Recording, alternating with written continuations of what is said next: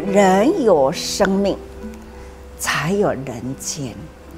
那么在人间呢，最最尊贵的莫过于生命。但是可惜呀、生命啊，总是有大限的时刻。所以常常说啊，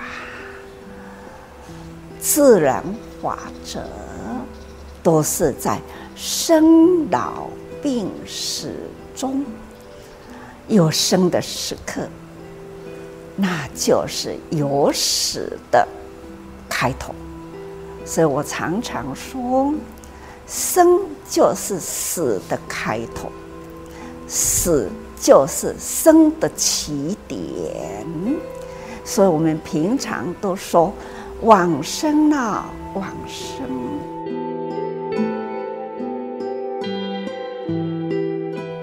大家好，我是美兰。你害怕死亡吗？对于死亡，我们都是充满着未知与恐惧，所以大部分的人都会避而不谈。但是，死亡是人生最终的旅程，而我们通常都是会做生涯规划，但是很少人做过生死计划。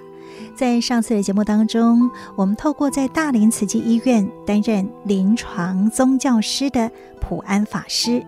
他在心莲病房有十多年的时间，陪伴了许多临终病人与家属，走过这生命最后的关卡，完成了人生的大事。那么，也跟我们分享了要能够善终，除了是不能太过痛苦之外，还要能够没有遗憾。到底如何能够没有遗憾？那今天我们就要继续来听。普安师傅从灵性的角度来跟我们谈起。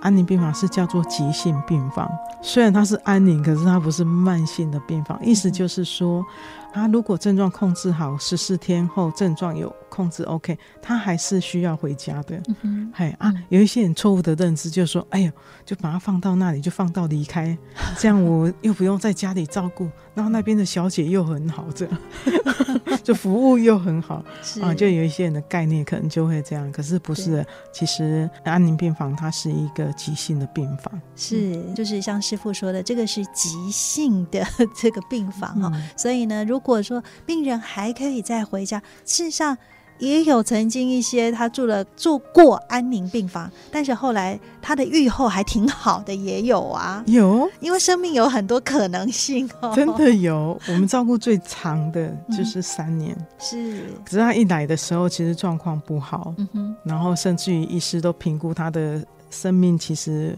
大概一两个礼拜左右，是，可是后来就。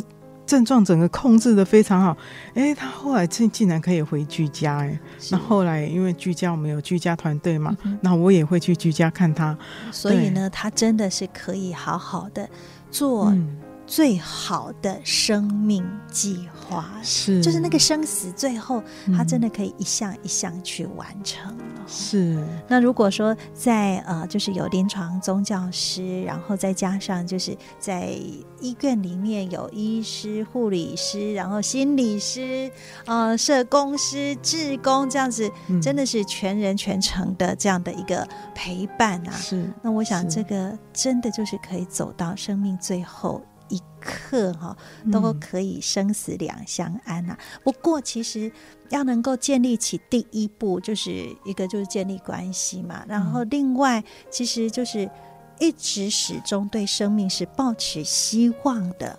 要访问师傅之前呐、啊，那我也问了我先生了哈，我就说，你曾经想过你的生命从哪里来？然后你将来要到哪里去吗？还是说你对生命的价值啊？然后你生命有什么样的一些遗憾吗？可能理工男哦，他说没有哎，我以前从来没有想过我生命从哪里来，然后呢也没有想到我以后要往哪里去。他说嗯，生命的价值跟意义倒是因为做慈济挺久一段时间，嗯、他说哎，这个倒是可以盘点一下。但是因为我看了书之后，我才发现。嗯你的善终跟你平常只是一口气吸不上来，其实还是有一些些差距。嗯、那它的差距就在灵性的部分。是，那因为灵性，其实我们都说身心灵。那那个灵常常就是比较偏向灵魂的部分，嗯、但跟灵性有一点差异，嗯、对不对？师傅可以跟我们谈一下，就是灵魂跟灵性它最大的差别在哪？谢谢，这一个是这本书里面很重要的一个问题啊！哈，呃，灵魂这个字眼在佛教里面是不称为灵魂呐、啊，嗯、认为人离开的时候就是我们的意识体离开身体，那这个意识离开的过程。唯识学里面有提到，就是阿赖耶识，嗯、最后是离开身体的。那灵魂它是一个呃西方的翻译语词，嗯，他们觉得啊、呃、人应该会有一个形体，可是它不是肉体，它是一个透明物质性的东西。嗯，这个概念在呃西藏生死书里面就有提到那个中阴身，嗯。这样的概念就会比较清楚，就是他有一个非物质形象的东西在那里，他觉得离开你的色身的那个东西，就所谓的中阴身，就不同的宗派，它有一个不同的一个名称，名称，然后诠释方式啊，就像在《陪您善终》这本书里面，我们也去做了这方面的解释跟归纳，我们就是这样去定位这个灵魂。其实灵魂它是一个意识体。灵性的话，它就不是一个意识体，它灵性的状态比较的是你在生命活着的这个过程里面，你如何让自己能够跟天人物我之间做一个和谐，你如何跟自己好好的相处，你如何让你的宗教信仰来支撑你走你的生命的这一段路。灵性这个词在早期我们也一直都搞不清楚，那到底是什么？怎么一回事？怎么诠释它比较 比较清楚？后来我们发现说，嗯，比较容易接受的一个概念就是说，啊、呃，灵性其实它是我们在面对生死议题的时候，我们可以。去产生的那一念的正向的力量，嗯，正向的思考的方式。嗯，那在这个思考的过程里面，它协助你去面对死亡，你不再恐惧害怕死亡，嗯，而是你把死亡当作是呃你的追求，因为你希望，嗯，你有一个下辈子。嗯，那你在活着的时候，人如果没有希望。这件事情很难走下去，嗯、就是人的生命历程里面是啊、呃，尤其在生病这个过程里面，现在的医学非常的发达，它可以把末期病人的余生期，以前可能说三个月就很准，是。三个月就三个月，现在不是，现在末期病人可以到一年、两年，两年。都还可以，都还算不错，是，就是现在的医疗的进步，呃，让我们能在。状况越好的时候，他越不会觉得灵性很重要，嗯，因为他的重点只会摆在，哎，我这次回诊，我的数据如何，有没有改善？嗯、这个药物对我有没有帮助？嗯、这个标靶不行，那换另外一种，那换不同的标靶，换免疫疗法。嗯、我会注意的是这个我的身体现在的反应，嗯、然后有没有持平，或者是说有没有又扩散了？嗯、在当事者的。病人的身体里面，他早期会比较专注的是在这一点上面，嗯、所以他不太会去专注在说，哎，灵性这个方面，他不会去想说这辈子有什么意义。不过我们倒蛮常听到共照的病人去讲说，啊，我这世啊，无做歹代志，现在我丢安尼歹命啊，嗯嗯，吼、嗯，啊，现在那些做歹的人拢无丢，迄家家内底下这做歹的，现在因拢无丢癌症，啊，我这一世人拍拼。刷掉癌症，哦，就会早期会听到比较多类似像这样的不平的一个语词，所以这是好的开端。这开始表示他们在思考生命的某一些面向。是。那刚刚提到希望这件事情，如果灵性的照顾没有办法给病人一些希望的话，那病人很难继续走下去。可是那个希望，呃，可能会说，哎，啊，他的病又不会好。嗯。啊，他要有什么希望？那我觉得我们的呃宗教，我们的信仰，其实给了一个非常好的一个方向跟目标，因为我们知道生命有来世这件事情，嗯，他就让我们觉得哎有希望，这件事情是有希望。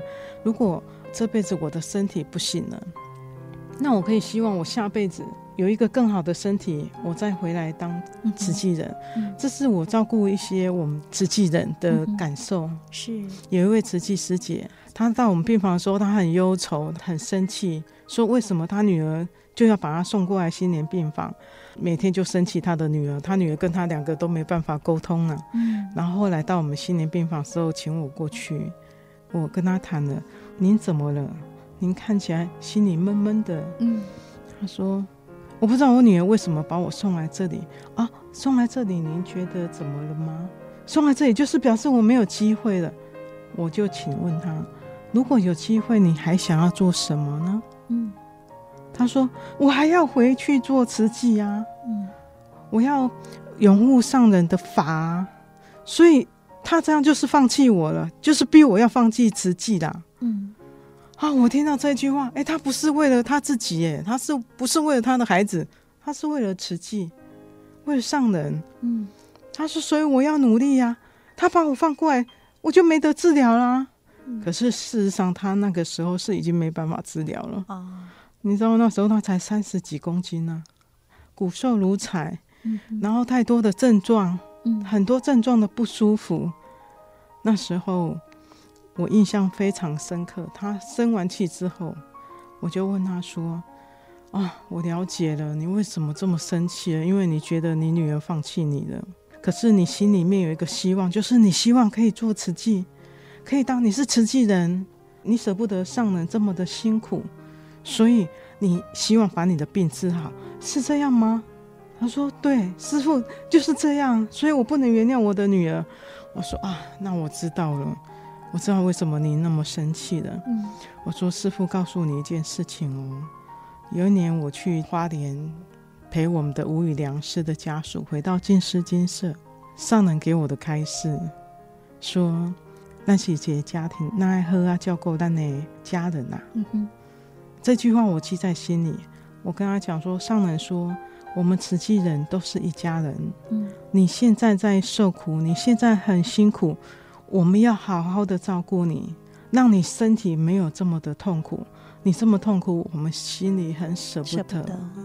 嗯，得到这个病已经够难过了，可是你心里又这么的难受。我说上人也应该不希望看到你是这个样子，所以上人有交代我们哦，要好好的把你照顾好，让你不要痛苦。嗯，我说如果这个身体不好了。他不能用了，上人有说啊，那我们先回去阿弥陀佛那里，以后时机因缘成熟，我们再一起回来护持啊，护持我们慈济呀。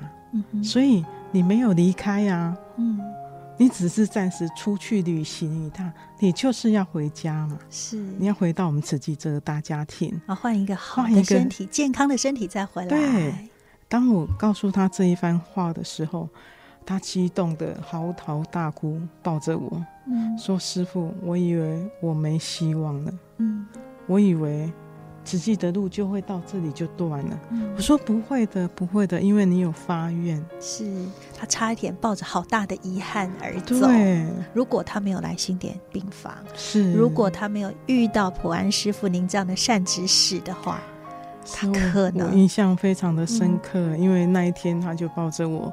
我想他也忍耐很久了。嗯、再就是他的身体真的很辛苦，吐啊，不消化啦，嗯、一直引流很多东西呀、啊，然后又插鼻胃管在引流，嗯、他是很辛苦。你看，可是他的愿力这么强。嗯，他说我就是要回来做慈济啊，我要赶快把我的身体再弄好啊。是，这是他的愿力。嗯哼，那可是因为他的女儿没有办法跟他谈这些事情，是，所以当我跟他谈的时候，他就心开意解了。嗯，他第二天我再去看他的时候，他依然抱着我。嗯，可是他笑得很灿烂。是，然后师傅你来看我了哈？我说对啊，我有来，我每天都要来看你啊。是，那你今天如何啊？嗯哼。然后他就跟我分享啊，哦，昨天晚上有一点怎样啊，现在怎样？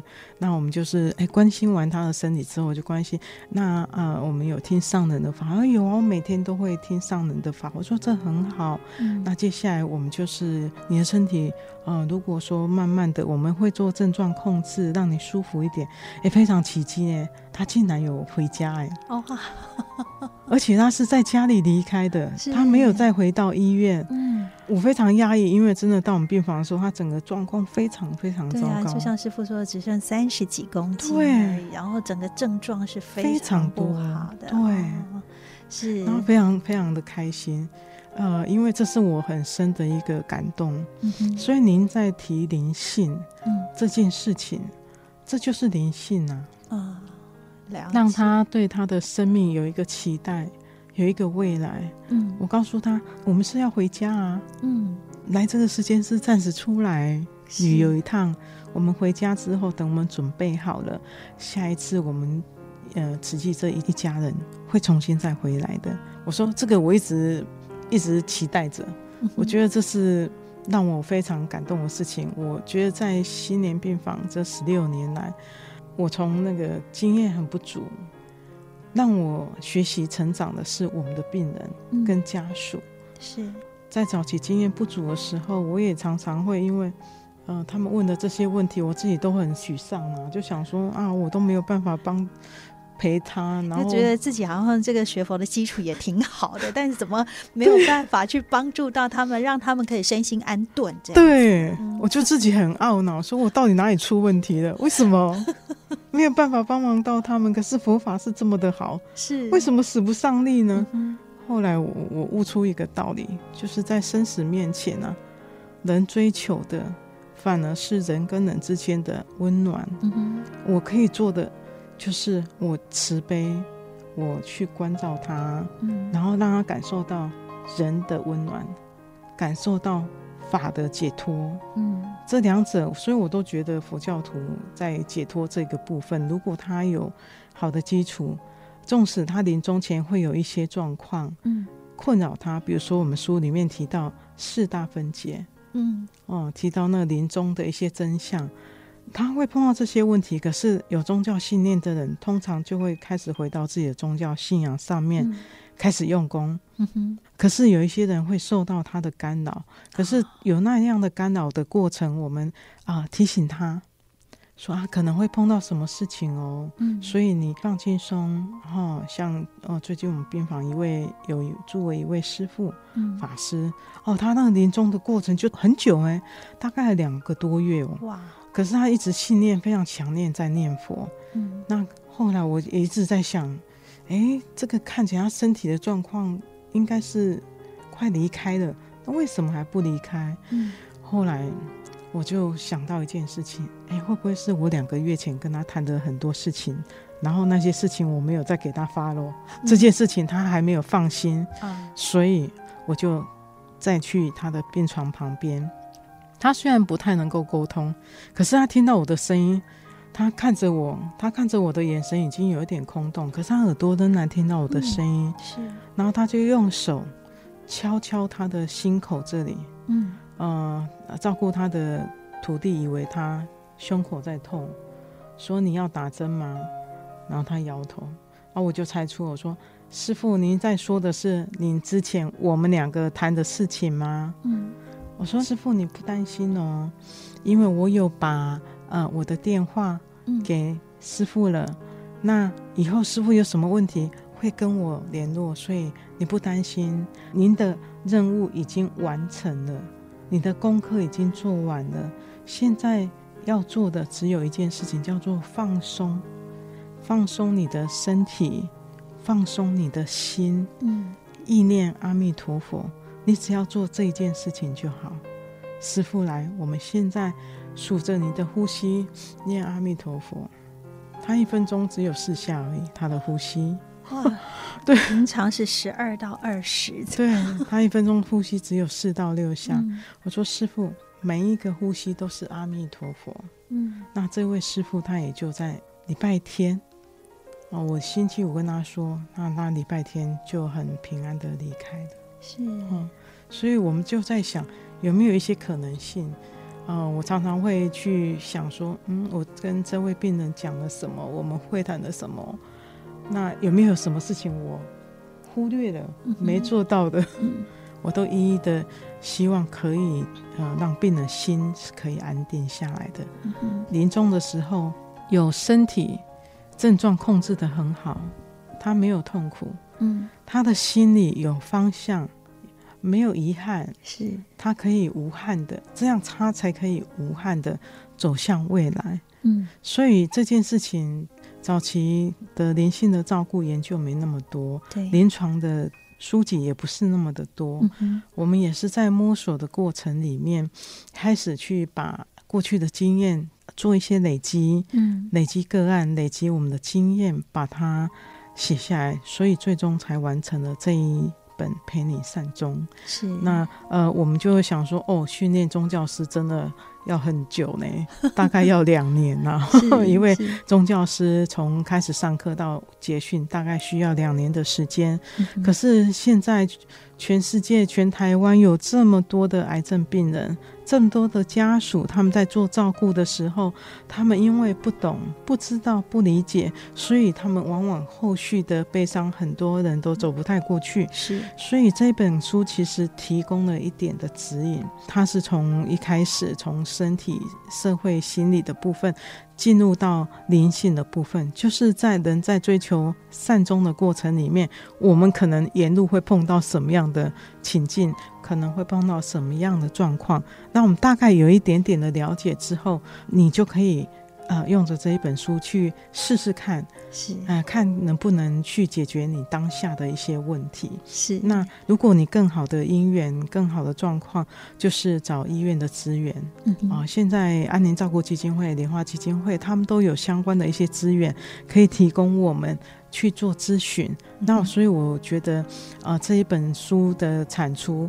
呃，个人是本本来早期是把它当成教科书，是我要教学生使用的，是啊，因为这架构就是我们训练宗教师的架构。嗯、后来就发现说，哎、欸，比宗教师需要的人也是非常的多、欸，哎，对对 对，对，因为现在真的癌症率太高了，嗯嗯、然后又因为我们现在有所谓的早期的筛检，所以有一些癌症提早被发现，所以普遍的人的生命期。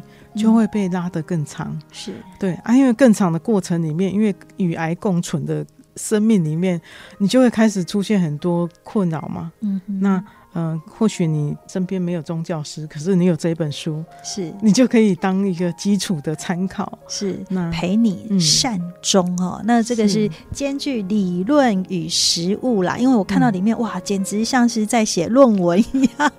然后，因为就是呃，有这么多法师啊、呃，就是临床的宗教师哈，嗯、那就是在心莲病房或者是安宁缓和病房里面实际陪伴啊、呃、很多的病人跟家属，所以是。理论跟实物兼具了哈，那不仅是一个经典的教材，那甚至可以说是家家必备的人生宝典了。因为呢，不见得每个人会罹患癌症，嗯、但是每个人总是会走到生命的终点。那我觉得今天听到一个最棒的，就是当我们死亡的时候呢。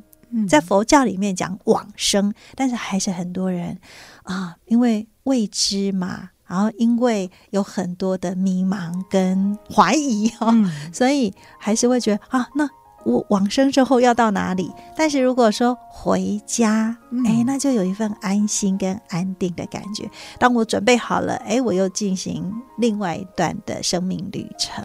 那我觉得那个回家的感觉更好。嗯、那最后师傅还有什么要跟我们补充的吗？